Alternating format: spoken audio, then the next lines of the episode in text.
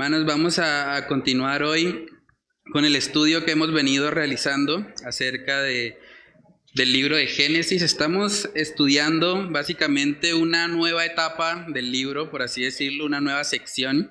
Veíamos que los primeros 11 capítulos del libro de Génesis estaban enfocados en la forma en que Dios trataba a toda la humanidad y ahora desde el versículo 12 hasta el 50 vemos que el Señor empieza a tratar puntualmente con una familia específica, que es la familia de Abraham, que al mismo tiempo es la ascendencia de nuestro Señor Jesucristo. Entonces, hace ocho días nuestro hermano, nuestro hermano Miguel nos estuvo compartiendo precisamente acerca del llamado y el propósito que Dios tenía para con este hombre llamado Abraham.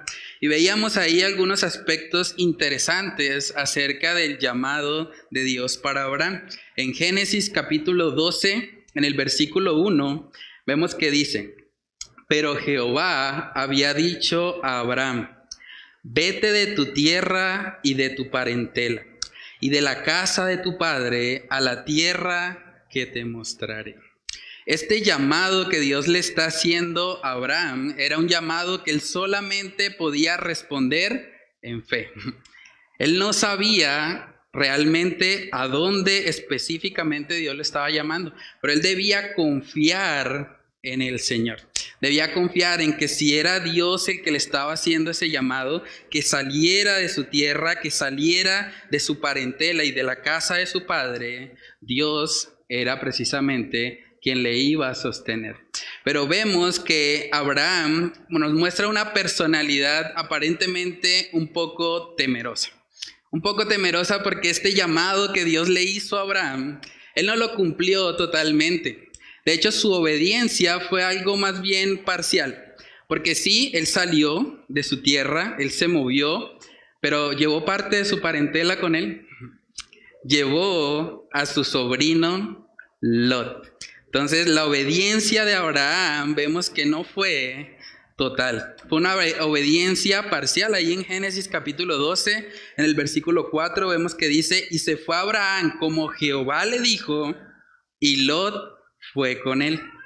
Y era Abraham de edad de 75 años cuando salió de Arán.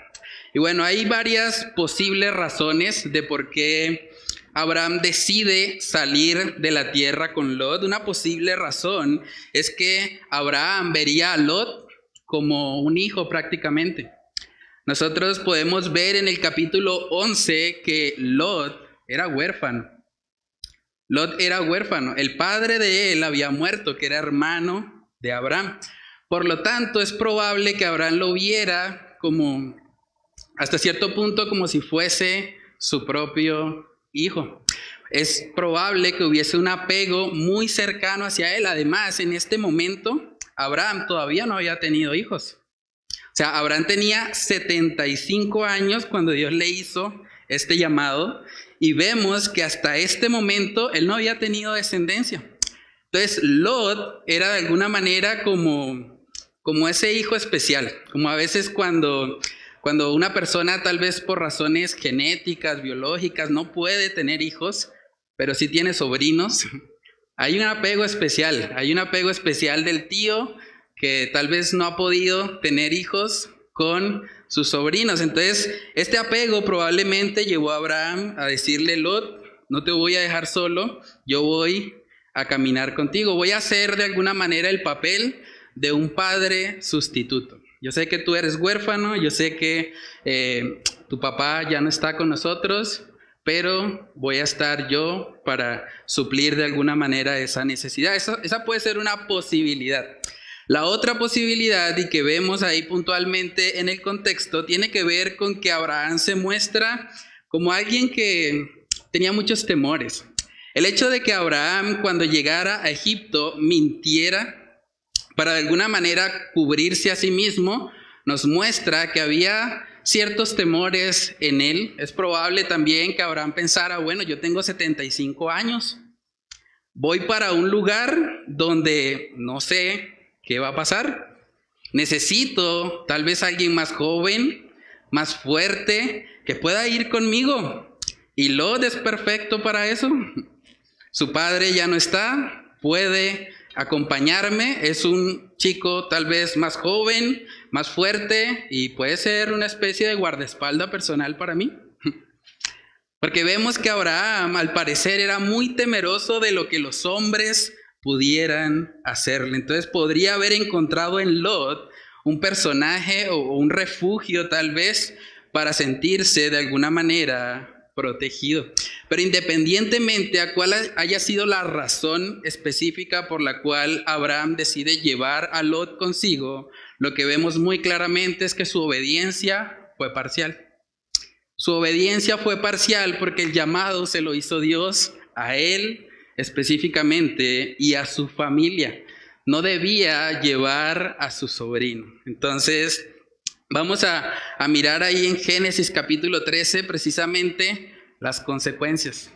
Porque hermanos, siempre que nosotros desobedecemos a Dios, así sea en una pequeña parte de su palabra, de sus mandamientos, siempre van a venir consecuencias.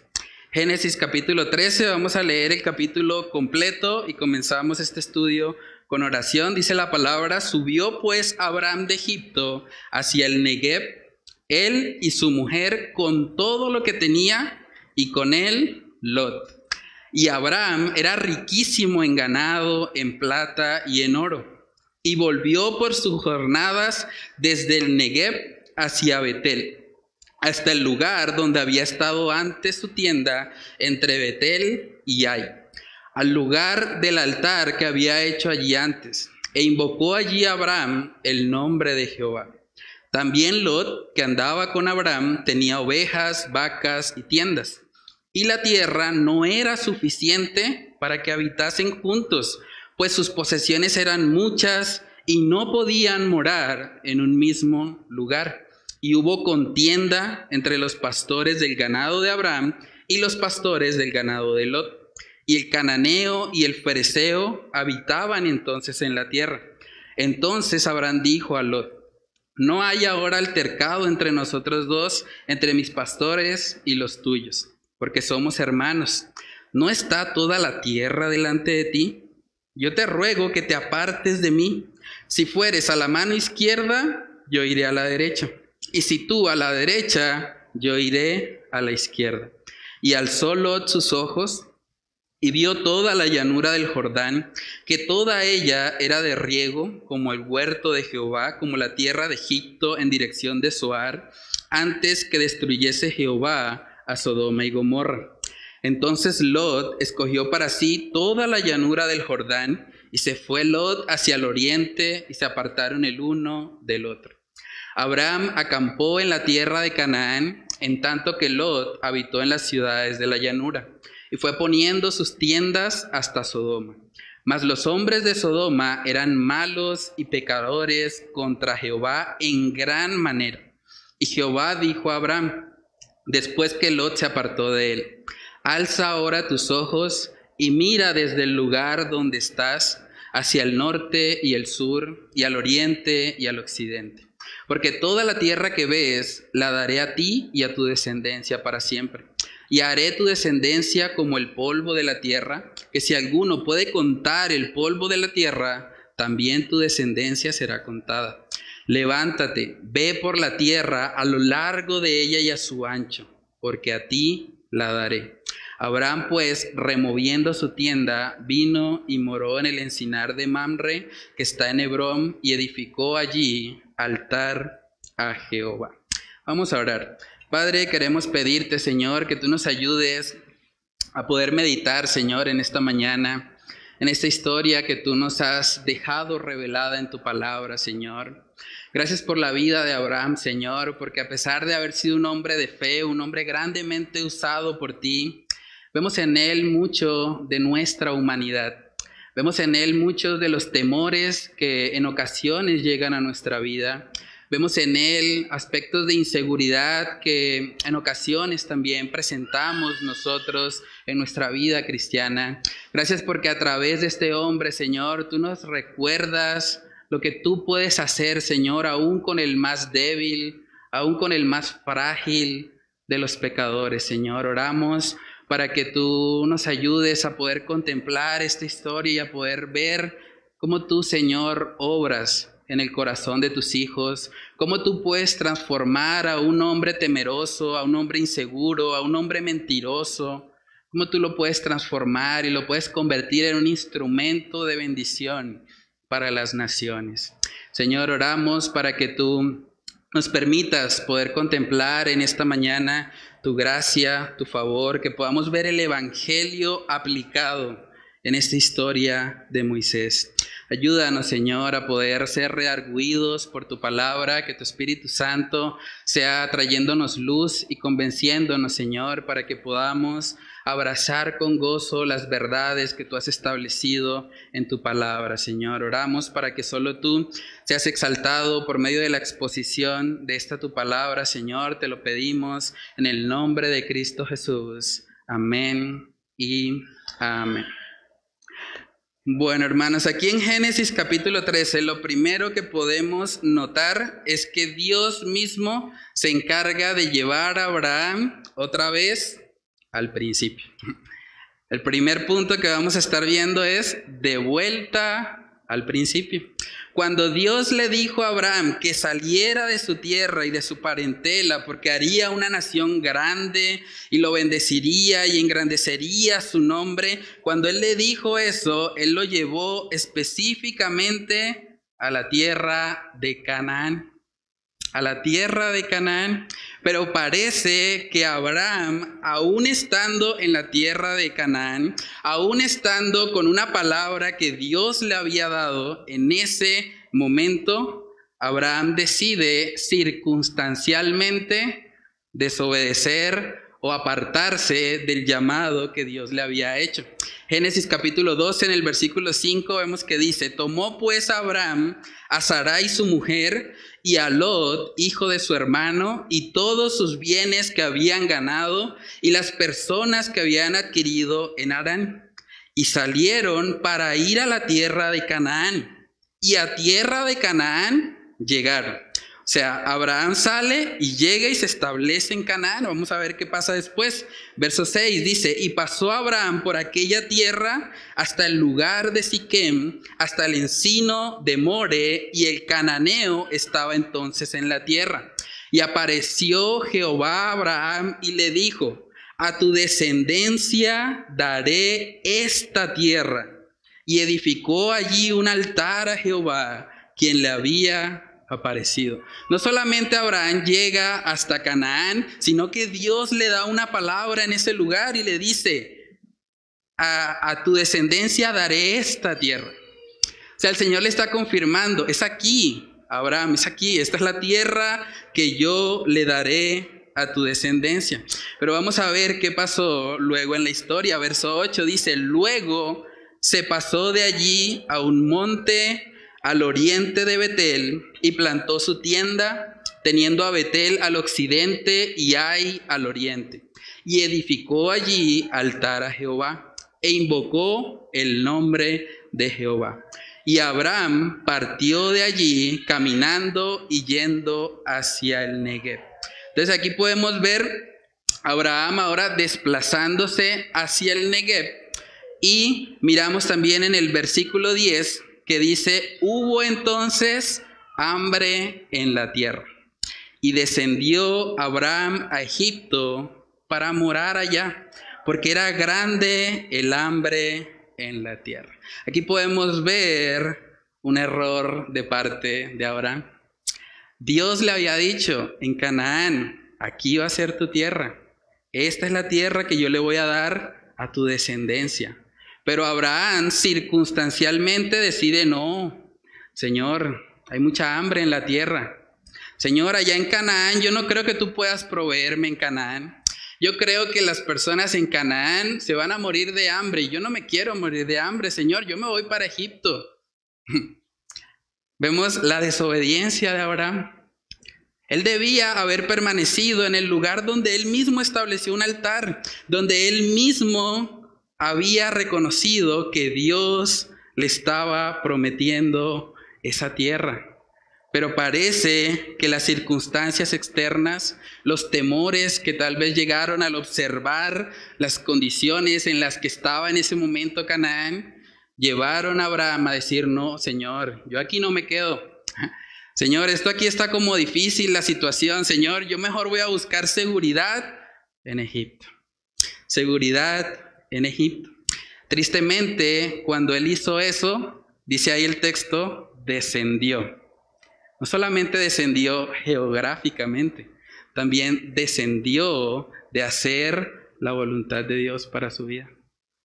Saben que cuando un cristiano decide vivir a su manera, decide hacer las cosas como a él le parece, como yo creo que van a funcionar mejor, lejos de subir espiritualmente, lo que está haciendo es descender. Está retrocediendo en su caminar con el Señor. Saben que es muy probable que Abraham conociera por vía de tradición oral, que él conociera la maldición que Noé realizó sobre los cananitas. Es muy probable, Noé era, por así decirlo, el tatarabuelo de Abraham. Y aquí vemos en Génesis capítulo 9, versículos del 24 al 26, la maldición que Noé promulgó precisamente contra Canaán y contra su descendencia. Génesis capítulo 9 en el verso 24 dice, y despertó Noé de su embriaguez y supo lo que le había hecho su hijo más joven.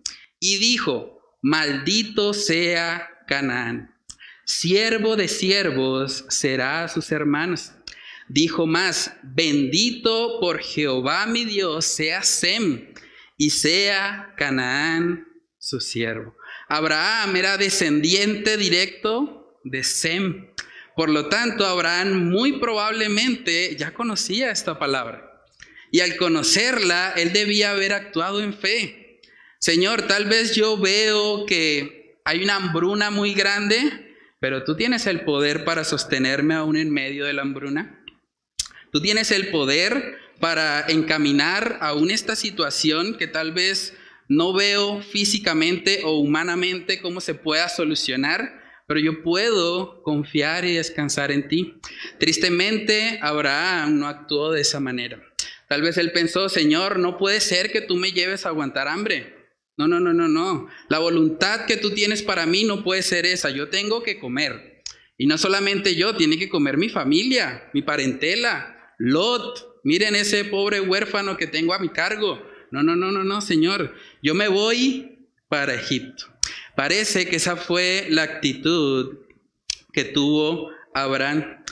Tal vez él dijo, no, Señor, esa, esa profecía que me contaron, que dijo mi tatarabuelo Noé, como que tal vez él exageró un poquito, ¿no? No es que los cananitas nos van a servir a nosotros, ¿no? Mire, se están muriendo de hambre, ¿qué nos van a servir? O tal vez él podría haber pensado, bueno, Señor, pero es que la situación económica en Canaán está muy difícil, el salario mínimo no alcanza, o tal vez él podía haber pensado, es que la inflación, mire cómo está, cada vez más alta. El dólar subió de los 4 mil pesos, ¿cómo vamos a estar comprando comida en este contexto? O tal vez él pensaría, bueno, pero es que la gasolina está subiendo. Cualquier parecido con nuestro contexto actual es pura coincidencia. Hermanos, a veces, motivados por una situación externa, tomamos decisiones sin consultar a Dios. O tomamos a veces decisiones ignorando los principios que Dios ha establecido. Y esta es una historia que debe traer muchas aplicaciones a nuestra vida. Cuando un cristiano no actúa conforme a la palabra de Dios, sino que lo hace conforme a las circunstancias, es como si estuviera descendiendo a Egipto. Es como decirle, Señor, yo no creo que tú seas capaz de cumplir tu promesa. Entonces más bien yo te voy a ayudar. Yo me voy a ir para Egipto. Yo voy a buscar la manera de solucionar mi problema de hambruna por mí mismo. Y eso trae muchas aplicaciones, hermanos. La Biblia dice, por ejemplo, que como cristianos nosotros deberíamos evitar las deudas. Debería ser algo, un último recurso. Es algo a lo que un cristiano no debe acudir con demasiada frecuencia. Más bien deberíamos poder ajustar nuestros presupuestos, organizar nuestra vida financiera para que no tengamos que acudir a las deudas. Pero hay gente que aún sabiendo eso dice, no, es que me tocaba. Es que tengo una deuda tan grande que no, a mí me tocó el gota a gota. Nadie más me prestaba. ¿Cómo así usted se va a meter con una persona así? Y le cobra el 20% de interés, sí, pero es que me tocó. Y muchos se justifican realmente diciendo, es que tengo esta circunstancia, es que me tocó hacerlo. Y probablemente Abraham pensaría de esa manera, Señor, es que hay mucha hambre aquí, es que nos toca ir a Egipto, no hay de otra. Pero hermanos, un cristiano que conoce al Señor sabe que Él tiene el poder para proveer aún en medio del contexto más difícil. Hay gente que piensa de pronto, Señor, tu palabra dice que hay que buscarte primeramente a ti. Pero si a mí me sale un trabajito y me toca irme, yo me voy. Porque primero la papa, primero la comida. Y dice, bueno, pero a donde tú piensas ir hay una buena iglesia. A donde tú piensas ir, ¿vas a poder realmente cumplir con el propósito que Dios tiene para ti? No, después miro, y casi que se vuelve lo último en la lista. Hay que tener mucho cuidado con eso, hermanos. La Biblia enseña, por ejemplo, que mentir es pecado. Y hay gente que dice, no, es que me tocó. Es que si yo no decía la mentira, no me iban a asignar el subsidio de mi casa ya. Imagínense, se están acabando los subsidios. Son muy buenos. Yo no me podía perder esa oportunidad. Yo tuve que decir una mentirita piadosa. Y hay gente que tristemente se justifica de esa manera. Es que me tocó. Es que las circunstancias me llevaron. O las personas que de pronto están en su soltería piensan, Señor, pero es que no había nadie en la iglesia. Preciso, me echó los perros, era el inconverso. En la iglesia nadie se interesó en mí, pero llegó este de afuera y mire, preciso, él me habló. Entonces, como que muchas veces podemos cometer el mismo error de Abraham, pensar que son las circunstancias externas las que deben determinar nuestras decisiones. Pero hermanos, gracias a Dios que el Señor nos ha dejado su palabra.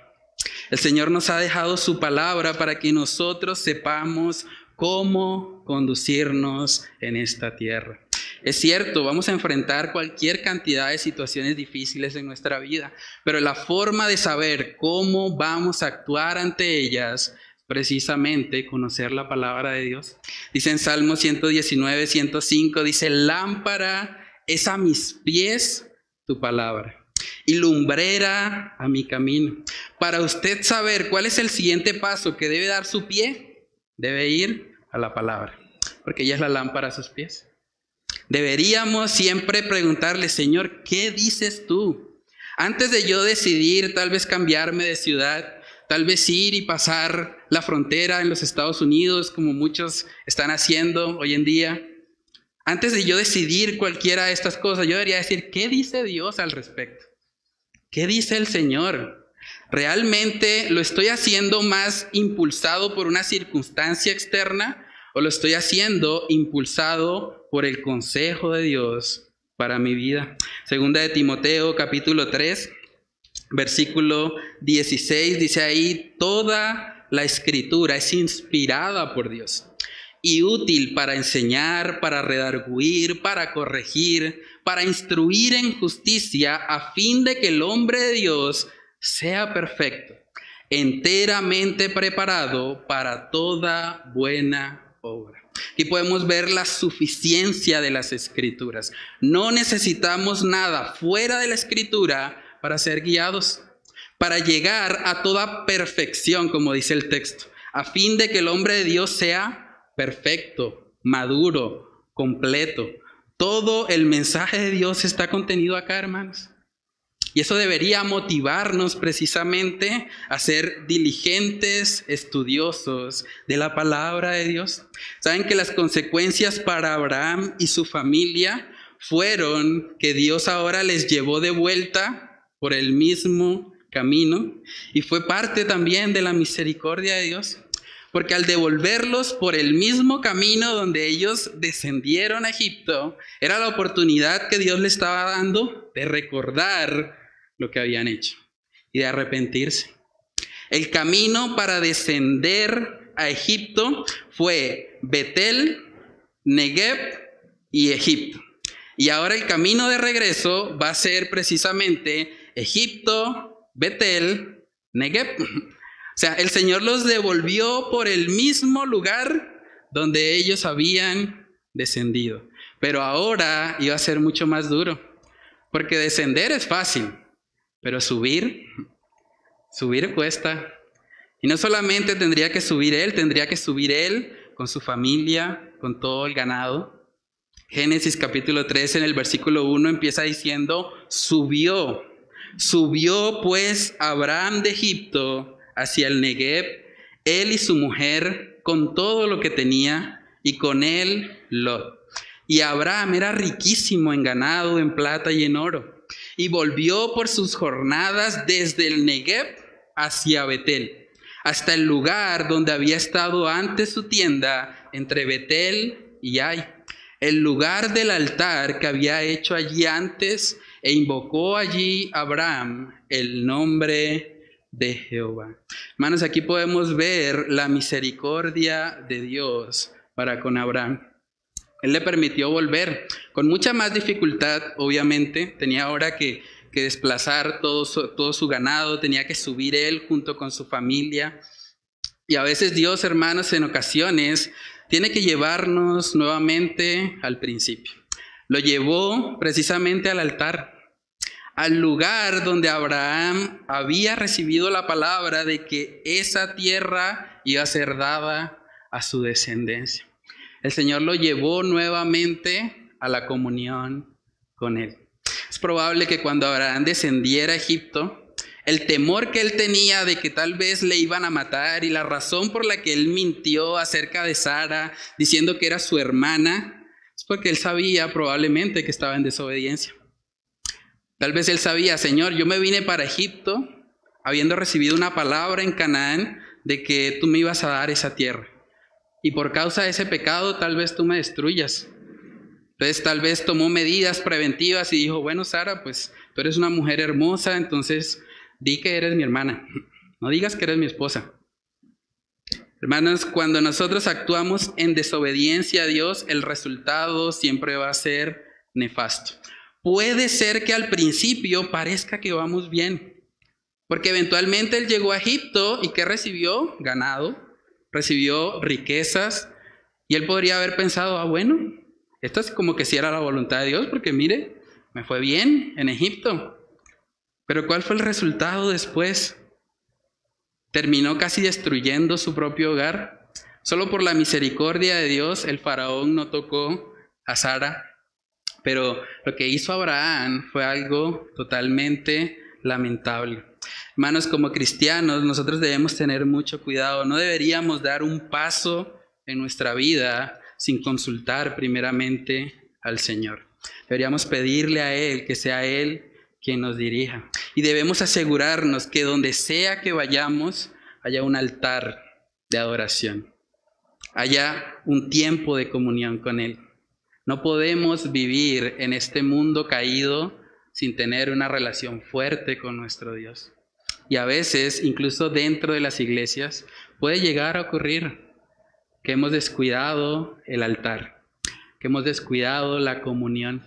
Y por eso vemos en el libro de Apocalipsis capítulo 2 que el Señor exhorta a una iglesia, a una iglesia aparentemente de sana doctrina, porque era una iglesia que estaba de alguna manera mostrando quiénes eran los falsos apóstoles, quiénes eran los falsos maestros. Era una iglesia muy activa, una iglesia que, que estaba aparentemente haciendo todo bien.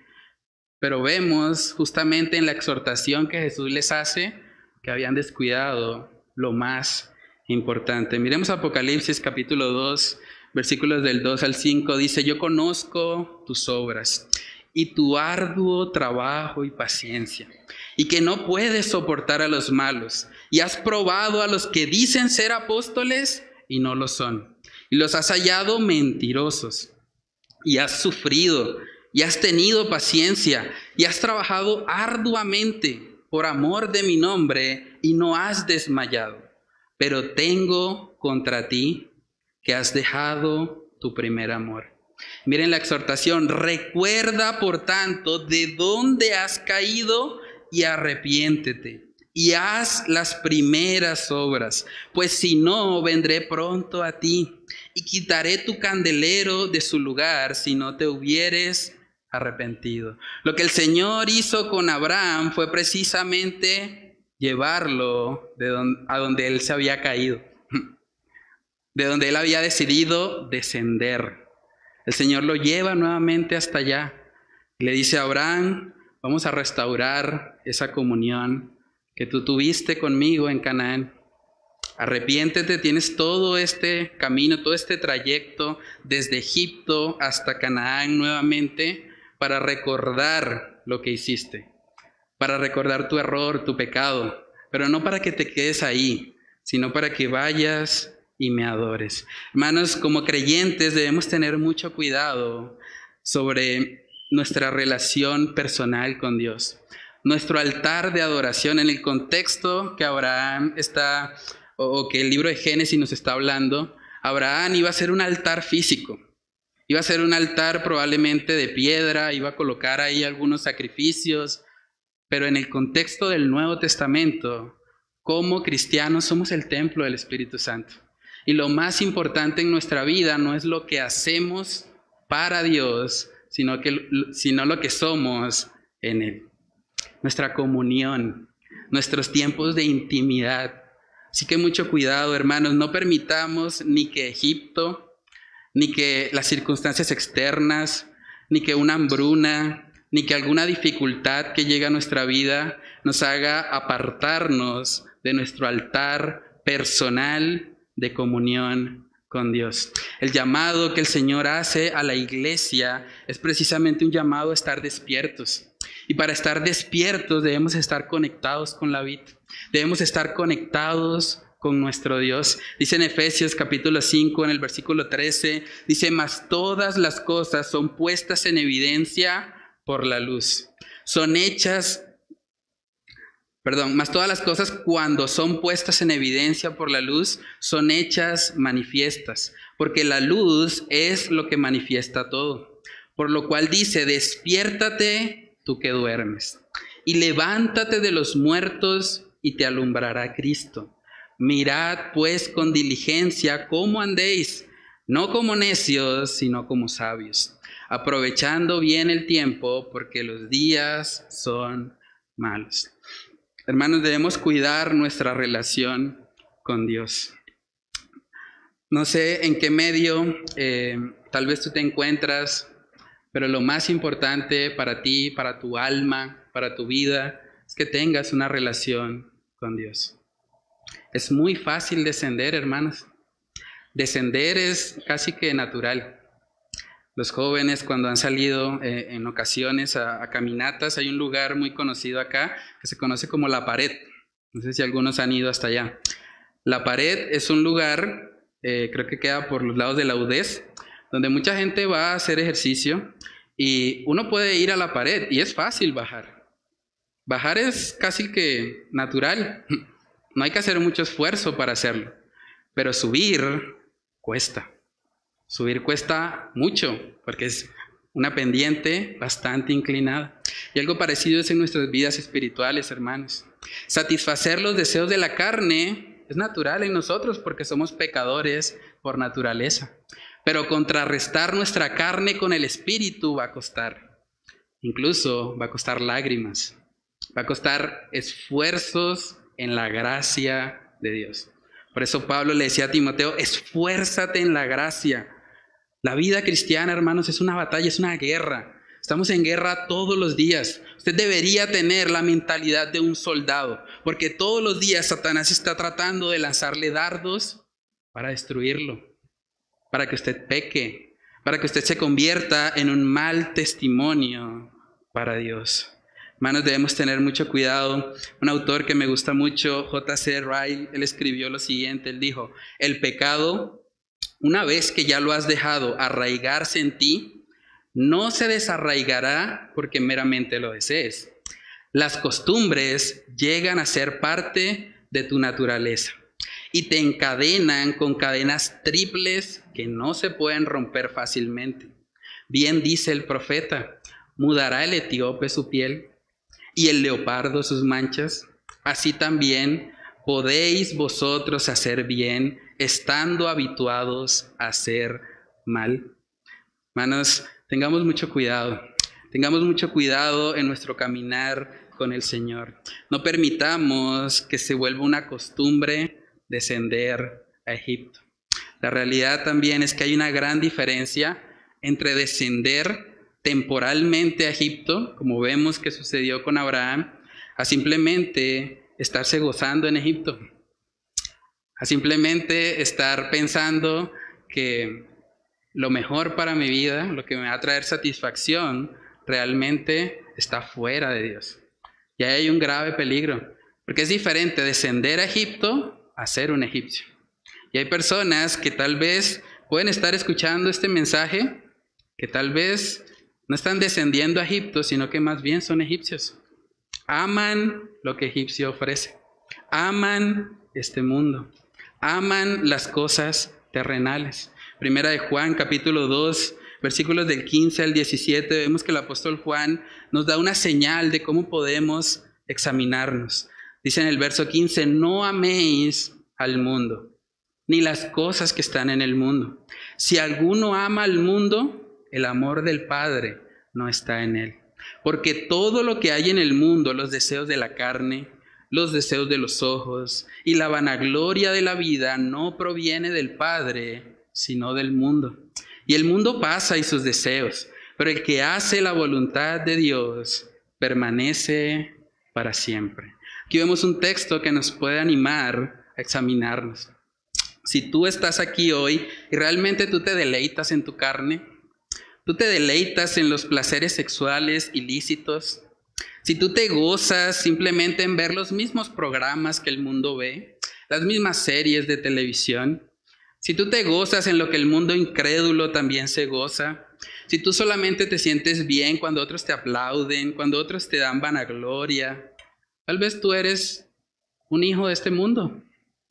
Tal vez tú eres una persona que no ha conocido al Señor. Y el mensaje para ti hoy es que te arrepientas y que vengas genuinamente al Señor. Tú no simplemente estás descendiendo a egipcio, tú eres un egipcio. Si simplemente vives y amas lo que el mundo ama. El amor del Padre no está en ti. Por eso el mandato que Dios te da a ti hoy es arrepiéntete. Es búscale. Sal de esa condición. Porque en Cristo Jesús puedes tener la restauración de tu alma, la regeneración, el nuevo nacimiento, para que ahora puedas amar no al mundo, sino amar a Dios. Y aborrecer aquello que es contrario a su voluntad. Hermano, lo segundo que podemos ver en nuestro pasaje base de hoy es que hay consecuencias. Cuando hay una obediencia parcial, cuando no nos entregamos genuinamente o totalmente al Señor, Dios permite que lleguen consecuencias. Y la consecuencia para Abraham no solamente fue que ahora tendría que subir por el mismo lugar donde descendió, sino que también iba a tener muchos problemas por haber llevado a una persona que Dios no le dijo que llevara. Y empieza Abraham a ver consecuencias en su relación con Lot. Dice Génesis capítulo 3 en el versículo 5, dice también Lot que andaba con Abraham tenía ovejas, vacas y tiendas. Y la tierra no era suficiente para que habitasen juntos, pues sus posesiones eran muchas y no podían morar en un mismo lugar. Y hubo contienda entre los pastores del ganado de Abraham y los pastores del ganado de Lot. Y el cananeo y el fereceo habitaban entonces en la tierra. Entonces Abraham dijo a Lot, no hay ahora altercado entre nosotros dos, entre mis parientes y los tuyos, porque somos hermanos. ¿No está toda la tierra delante de ti? Yo te ruego que te apartes de mí. Si fueres a la mano izquierda, yo iré a la derecha. Y si tú a la derecha, yo iré a la izquierda. Hermanos, después de todo ese proceso que Abraham había enfrentado, después de haberse movido circunstancialmente por una hambruna, después de llegar a Egipto y haberse convertido en un hombre riquísimo, como dice en el versículo 2, Abraham realmente le da a Lot una respuesta totalmente desinteresada. Vemos en Abraham una respuesta sabia y una respuesta que también muestra un desprendimiento de lo material. Abraham le dijo, bueno, Lot, realmente yo no voy a discutir contigo. Si tú realmente quieres tener las posesiones, si tú quieres que el lugar sea para ti, pues toma tú un lugar, yo tomo otro y ya, solucionamos el problema. No vamos a discutir más por cosas materiales. Saben que como cristianos tampoco deberíamos entrar en contiendas y en conflictos por cosas vanas. ¿Qué es el dinero delante de Dios? Realmente sí, el dinero tiene una función en este mundo terrenal, pero aferrarnos a él, pelear por dinero, realmente muchas veces es algo que no vale la pena. Vemos en Abraham una persona totalmente desprendida, estaba dispuesto a perder. De hecho, si lo miramos desde el punto de vista terrenal o económico, terminó perdiendo. Porque vamos a ver ahorita más adelante que Lot escogió aparentemente la mejor parte.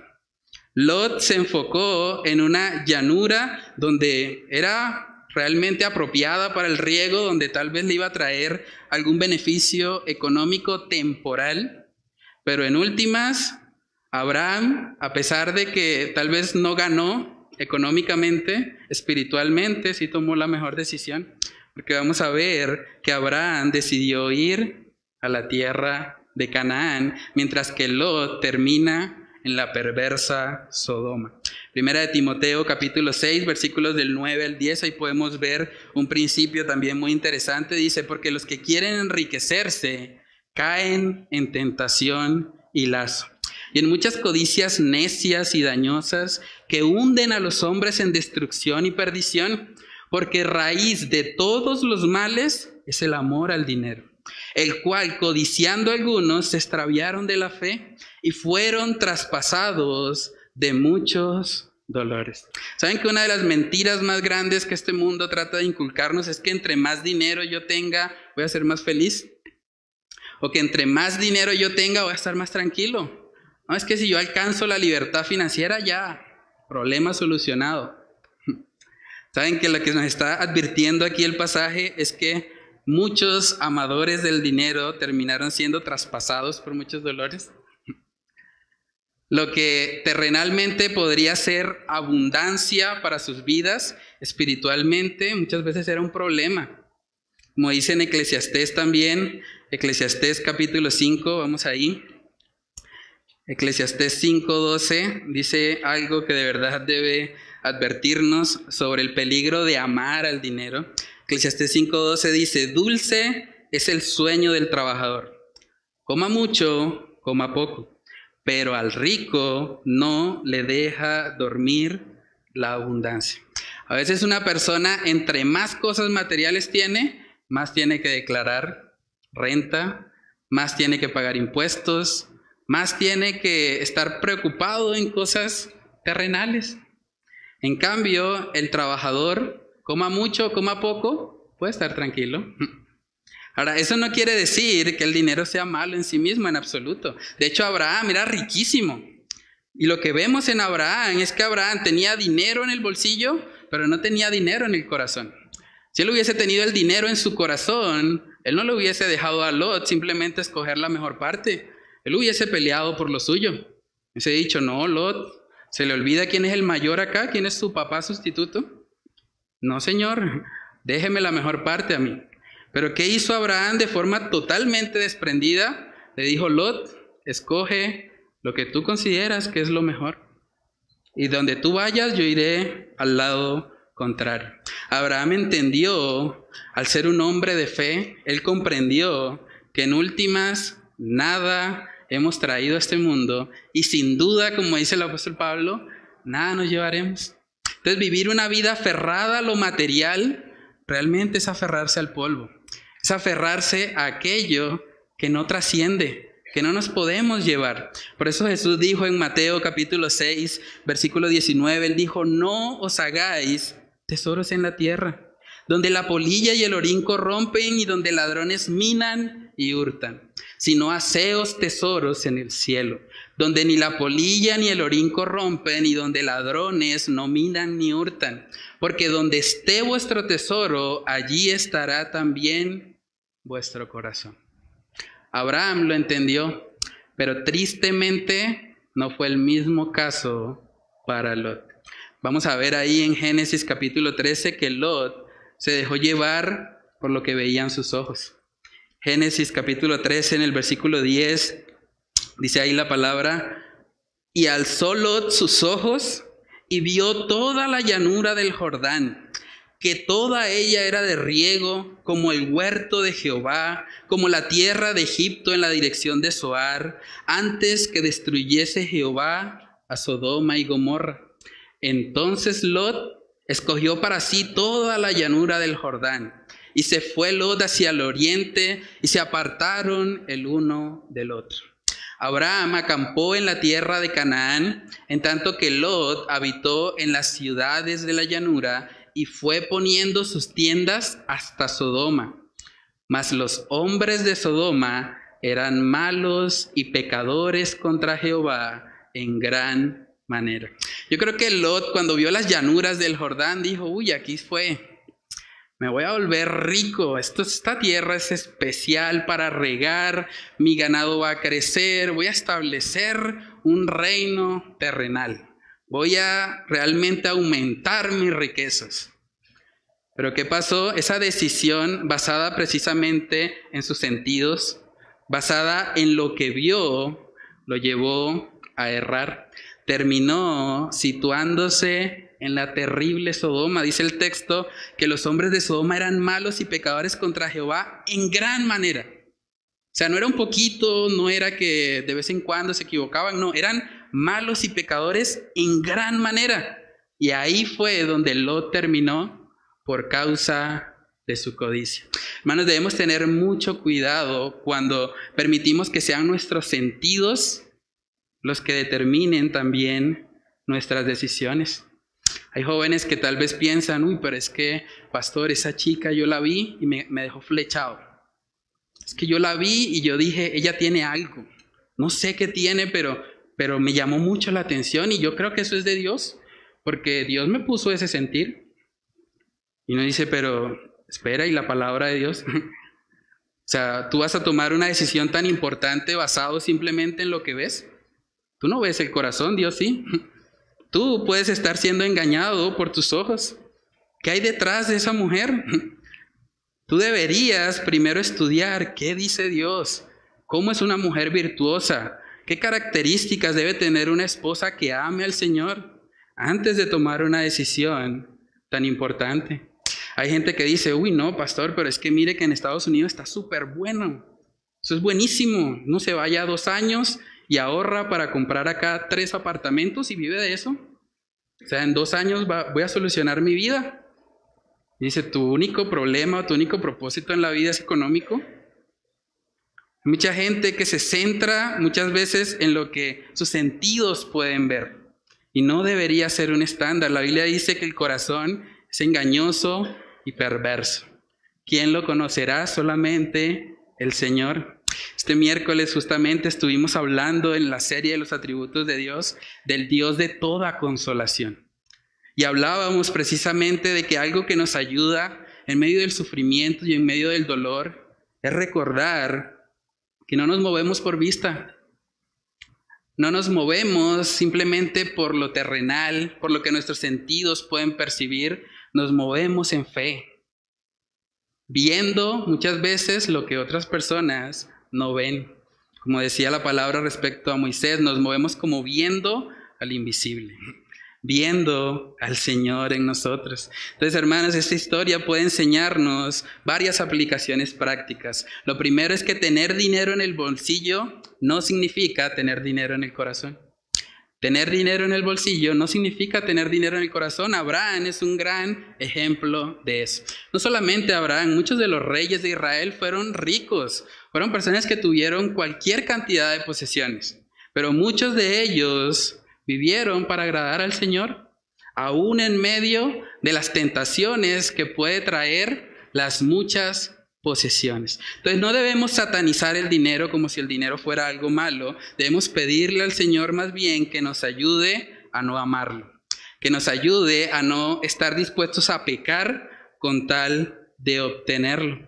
Lo segundo que podemos aprender de esta historia también es que ante un conflicto de intereses, como lo que estaba pasando entre Abraham y Lot, en ocasiones es preferible tomar distancia. Si usted tiene un conflicto con una persona y usted ve que definitivamente ese conflicto no se va a solucionar, que la persona está obstinada en su posición, usted puede tomar la decisión simplemente de apartarse. Abraham, con mucha sabiduría, sin menospreciar a Lot, sin de alguna manera denigrarlo, decirle, sabes qué, Lot, tú eres eh, lo peor que me ha pasado, tú eres eh, un avaro, tú eres una persona, no, él simplemente con sabiduría dijo, a Lot vamos a hacer lo siguiente, ya que el problema no es solamente entre nosotros dos, el problema ha escalado también a, a los pastores, a los que cuidan el ganado, vamos a solucionarlo de una forma pacífica, de una forma amistosa, de una forma amable. Génesis capítulo 3 en el versículo 7 también dice algo interesante y es que dice que y el cananeo y el fereceo habitaban en la tierra. Es interesante que diga eso porque está mostrando que los incrédulos, que eran ese pueblo cananeo y fereceo, probablemente estaban viendo la discusión entre Abraham y Lot. Y ese mundo incrédulo tal vez estaba pensando, hmm, ¿y si estos son los que supuestamente son cristianos? Mire, no se ponen de acuerdo y están peleando por terreno, por ganado, por vacas. Entonces Abraham dice, no, ¿sabes qué? En vez de darle este testimonio eh, malo para los incrédulos, vamos a solucionarlo de forma pacífica. Tú tomas tu lado, yo tomo el mío, todos contentos y problema solucionado. Saben que en el libro de Hechos también vemos una situación parecida. En el libro de Hechos vemos que hubo un desacuerdo muy fuerte en la iglesia primitiva. Hubo un desacuerdo entre el apóstol Pablo y Bernabé. Saben que la forma como ellos lo solucionaron fue precisamente, bueno, tú vas por tu lado y yo voy por el mío. No se denigraron el uno al otro, no dijeron, ¿sabes qué? Tú eres, tú no eres cristiano, tú eres un falso maestro, ¿no? Simplemente dijeron, bueno, tú lo ves así, yo lo veo de esta manera, entonces cada uno puede tomar su lado por aparte. Hechos capítulo 15, en el versículo 37, dice ahí la palabra, y Bernabé quería que llevasen consigo a Juan, el que tenía por sobrenombre Marcos. Pero a Pablo no le parecía bien llevar consigo al que se había apartado de ellos desde Panfilia y no había ido con ellos a la obra. Miren lo que dice el verso 39. Y hubo tal desacuerdo entre ellos que se separaron el uno del otro. Bernabé tomando a Marcos navegó a Chipre. Y Pablo, escogiendo a Silas, salió encomendado por los hermanos a la gracia del Señor. Y pasó por Siria y Cilicia, confirmando a las iglesias. Entonces, hermanos, hay situaciones tal vez en nuestra vida donde la solución sea simplemente tomar una decisión de separarnos. Eso no implica denigrar a la otra persona, eso no implica destruirlo, simplemente es tomar una decisión en pro de mantener la paz. Dice también en Romanos capítulo 12, Romanos capítulo 12, en el versículo 18, vemos que ahí dice la palabra, si es posible, en cuanto dependa de vosotros, estad en paz con todos los hombres. Los cristianos no deberíamos estar peleando entre nosotros, no deberíamos estar simplemente discutiendo y teniendo esa lucha de egos, a ver quién tiene la razón, ¿no? Si simplemente yo no me identifico con un hermano, si yo no veo realmente que podamos llegar a un acuerdo, pues simplemente puedo separarme de él en amor y voy a orar por él y voy a clamar para que el Señor le guarde, le bendiga, le proteja, pero no necesariamente tengo que entrar en una vana discusión. Dice la palabra que nosotros deberíamos evitar las vanas discusiones que conducen más y más a la impiedad. Proverbios capítulo 23 también podemos ver un principio importante. En Proverbios capítulo 23, versículos del 6 al 7, dice ahí la palabra del Señor, no comas pan con el avaro, ni codicies sus manjares, porque cual es su pensamiento en su corazón, tal es él. Come y bebe, te dirá mas su corazón no está contigo. Mano, no solamente deberíamos separarnos sabiamente de aquellos que tal vez se identifican también como cristianos, sino también del mundo.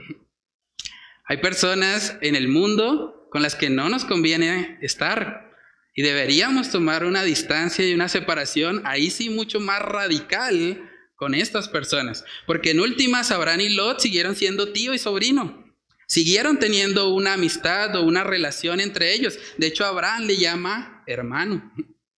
Hermano, hablando de, la cercanía que ellos tenían. Pero cuando se trata del mundo incrédulo, las amistades más cercanas a nuestra vida no deberían ser los incrédulos. Las personas más cercanas a nuestra vida deberían ser creyentes, temerosos de Dios, que nos puedan dar un consejo en medio de las tribulaciones, en medio de las dificultades que llegan a nuestra vida. Hermanos, deberíamos pedirle al Señor la sabiduría para saber qué amistades tenemos que abandonar. Tal vez hay personas en tu vida que tú ya sabes que tal vez están incitando para el mal. Personas que tal vez ya tú sabes que no tienen temor de Dios, pero que están ahí. Y que tal vez tú les has permitido que tengan esa cercanía contigo. Es importante trazar límites, porque las personas más cercanas a nosotros deberían ser hermanos en la fe, personas a quienes podemos acudir en medio de la dificultad. Eso no quiere decir que nos vamos a aislar del mundo, pero eso sí quiere decir que nosotros debemos trazar una línea, una separación con aquellos que no conocen a Dios. Porque las personas que no conocen a Dios realmente tienen otro sentir. Su propósito es diferente. Dice la palabra, ¿cómo andarán dos juntos si no estuvieran de acuerdo? La persona cristiana y la persona del mundo no están de acuerdo en lo esencial que es Dios, en lo esencial que es la vida eterna. Bueno, lo, lo siguiente que podemos ver ahí es que obedecer a Dios parcialmente trae siempre consecuencias. No podemos dejar una sola área de nuestra vida fuera del control soberano de nuestro Dios. No podemos decirle, Señor, ¿sabes qué? Yo te entrego mi vida como cristiano, pero las finanzas no. No, no, no, las finanzas yo las manejo. Las finanzas déjame porque yo sé, yo, yo sé, Señor, yo sé cómo hacerlo. No debería ser nuestra entrega. O decirle, Señor, yo te entrego mi vida, pero déjame que el matrimonio yo lo manejo. El matrimonio yo sé cómo es, Señor, déjame, no, no te metas ahí. O decirle, Señor, yo te entrego mi vida, pero déjame que las emociones yo las manejo. O sea, yo voy a tener el control de esa área emocional y tú puedes tener el control de esta otra área. No, ese no es el tipo de entrega que el Señor demanda de sus hijos. Abraham debía haberse entregado en su totalidad. Él no debía haber llevado a Lot. Él debía haber ido él solo porque él fue el que recibió la promesa. Pero aún a pesar de sus errores, aún a pesar de su temor, podemos ver que Dios en su infinita misericordia le da una nueva oportunidad a Abraham. Y vamos a ver que parte de lo que Dios hace con él es llevarlo a tener una obediencia plena, a tener una obediencia total. Miremos lo que dice Génesis capítulo 13 en el versículo 14. Dice la palabra, y Jehová dijo a Abraham, después que Lot se apartó de él. Pueden ver a Dios orando en esta situación, hermanos. Abraham que en su desobediencia, en su inseguridad, en su temor, decidió añadir a Lot en el llamado que Dios le había hecho. Ahora Dios había encaminado toda la situación que Abraham había vivido, la llevó a que ahora él estuviera sin Lot. Lo llevó nuevamente al principio. Yo había hecho una promesa que era para ti, Abraham. Y ahora que ya Lot se fue, buscando tal vez las riquezas, buscando esas llanuras del río Jordán, ahora te tengo a ti nuevamente, Abraham, y te tengo solo para mostrarte nuevamente el propósito que tengo contigo. Génesis capítulo 13, verso 14. Y Jehová dijo a Abraham después que Lot se apartó de él, alza ahora tus ojos y mira desde el lugar donde estás hacia el norte y el sur. y al oriente y al occidente. Porque toda la tierra que ves, la daré a ti y a tu descendencia para siempre. Y haré tu descendencia como el polvo de la tierra, que si alguno puede contar el polvo de la tierra, también tu descendencia será contada. Levántate, ve por la tierra a lo largo de ella y a su ancho, porque a ti la daré. Abraham pues, removiendo su tienda, vino y moró en el encinar de Mamre, que está en Hebrón, y edificó allí altar a Jehová. Hermanos, aquí podemos ver la perseverante gracia de Dios. El tercer y último punto en esta mañana es que Dios perseveró con Abraham, con ese hombre temeroso, inseguro, que decidió llevar a Lot consigo, con ese hombre que ante una hambruna decidió desechar la palabra que Dios le había dado y descender a Egipto, ese hombre que mintió queriendo salvaguardar su integridad en Egipto, probablemente porque sabía que estaba en pecado. Ese hombre pecador, ese hombre indigno, Dios lo restauró.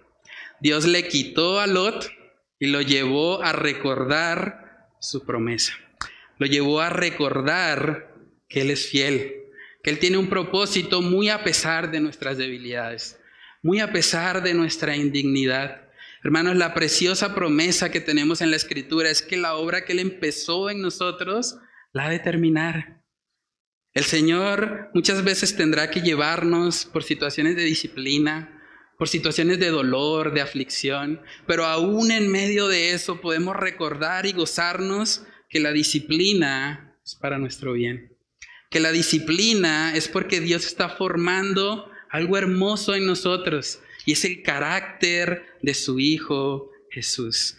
Dice en Hebreos capítulo 2, ese texto es precioso, en el verso 7 dice, si soportáis la disciplina, Dios os trata como a hijos. Porque ¿qué hijo es aquel a quien el Padre no disciplina? Pero si se os deja sin disciplina, de la cual todos han sido participantes, entonces sois bastardos y no hijos.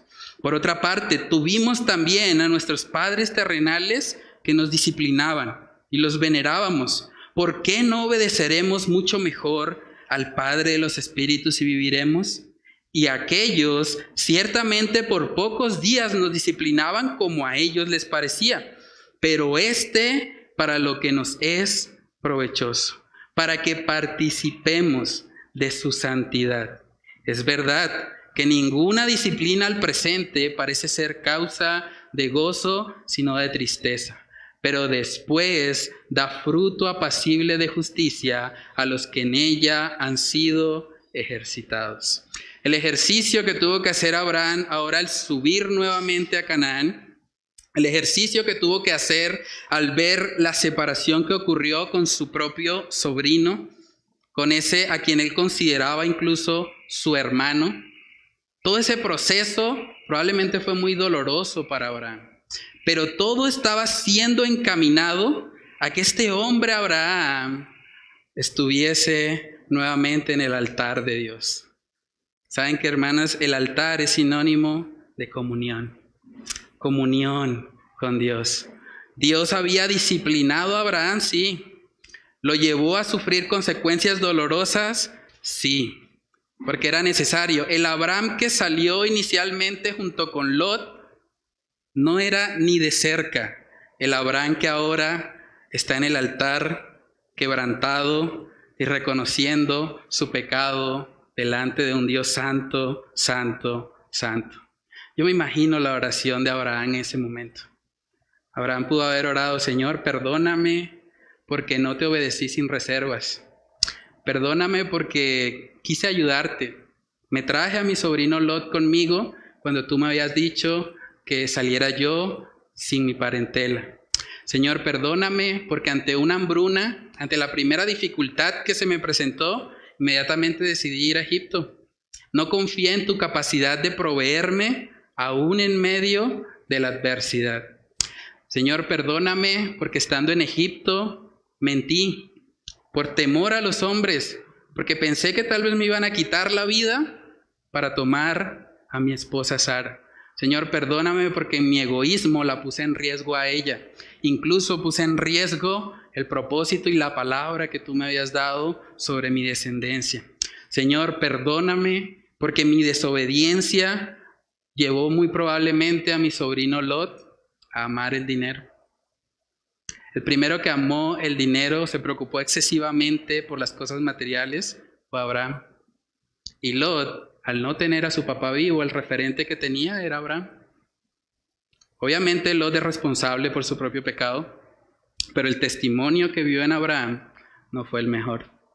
Y en últimas, Lot terminó en una ciudad o en un lugar donde había hombres perversos, más adelante vamos a hablar acerca del pecado de Sodoma y de Gomorra. Pero hermanos, Abraham en ese altar tendría muchas razones para estar humillado, para reconocer. Yo creo que Abraham le diría, Señor, yo soy un desastre.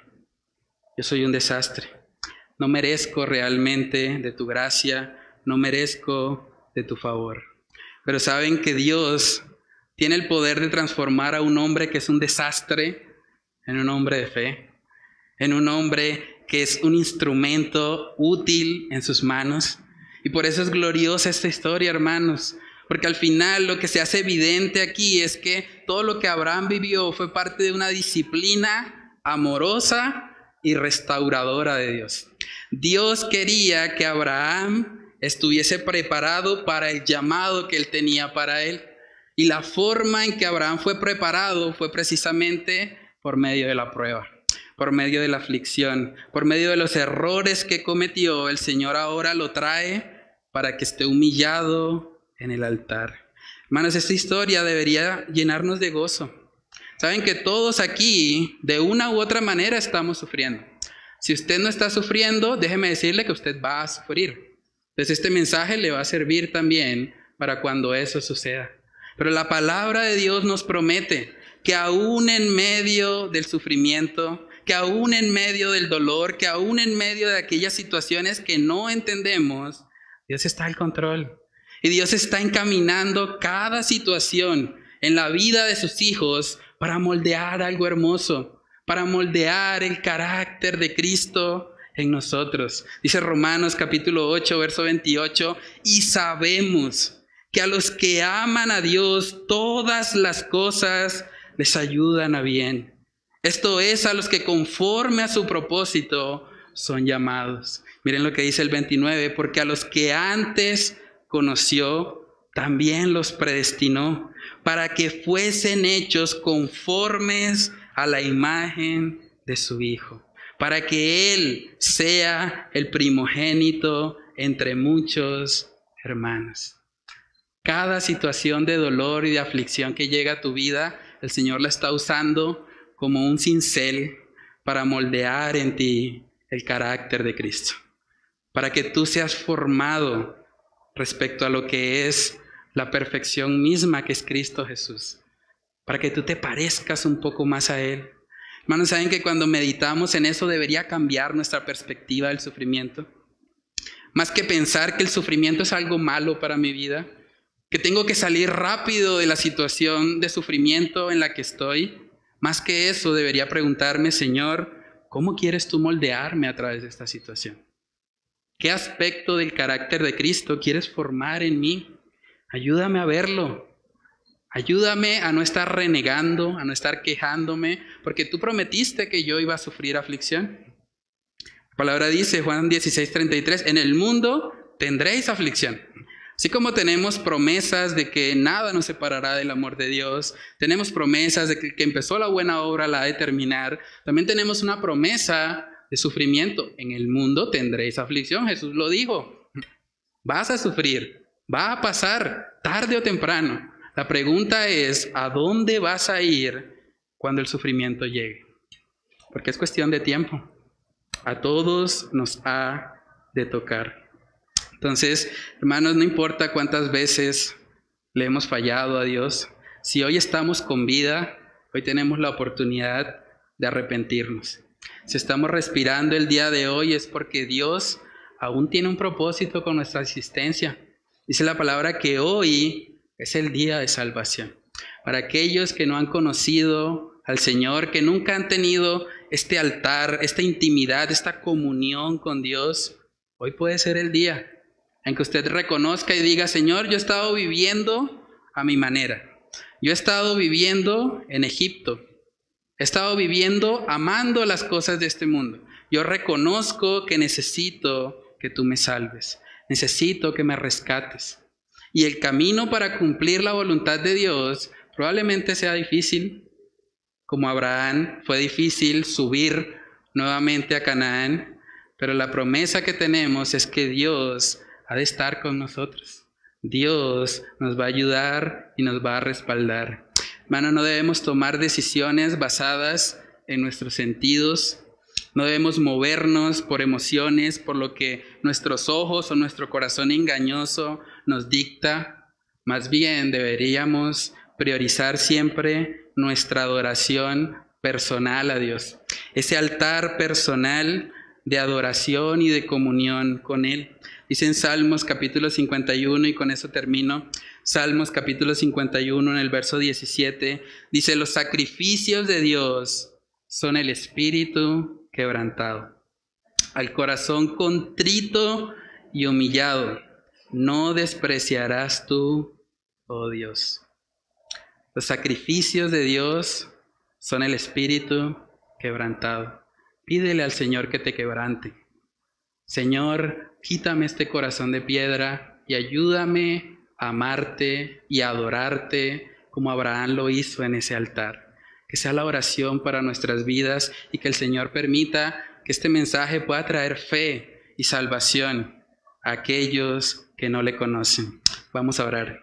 Padre, te damos muchas gracias, Señor, por esta preciosa historia en la que tú nos muestras, Señor, Abraham, en sus inicios, Señor, en ese momento en el que él fue llamado, siendo un hombre de 75 años, un hombre un poco mayor, un hombre con muchos temores, con muchas inseguridades, un hombre que decide obedecer parcialmente el llamado, un hombre que ante una dificultad y ante una circunstancia difícil externa decide descender a Egipto, un hombre que pone en riesgo su propia casa, su propia familia, aún la promesa que tú le habías dado.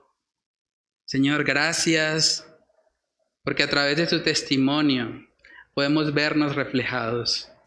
Podemos ver cómo en ocasiones el temor llega a nuestra vida y nos movemos no basados en tu palabra, no basados en lo que tú nos has dicho, sino más bien, Señor, por temor a los hombres, por temor a una circunstancia, por lo que nuestros ojos ven o dictan.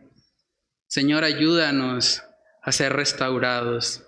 Ayúdanos a recordar a través de esta historia, Señor, que siempre va a ser mejor el camino de la obediencia, que no debemos obedecer parcialmente, que no debemos guardar ciertas áreas de nuestra vida, sino que por el contrario, Señor, debemos entregarnos sin reservas a ti.